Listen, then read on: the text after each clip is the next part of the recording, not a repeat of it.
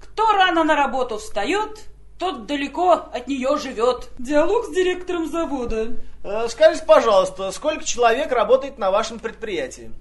Вы знаете, на мой взгляд, только половина.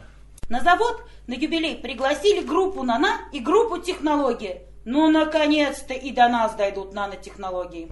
На нашем заводе начали выпускать трубы различного диаметра.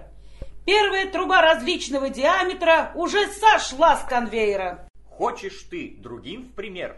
Честно стать богатым. Воплотишь свою мечту с корпорацией «Росатом».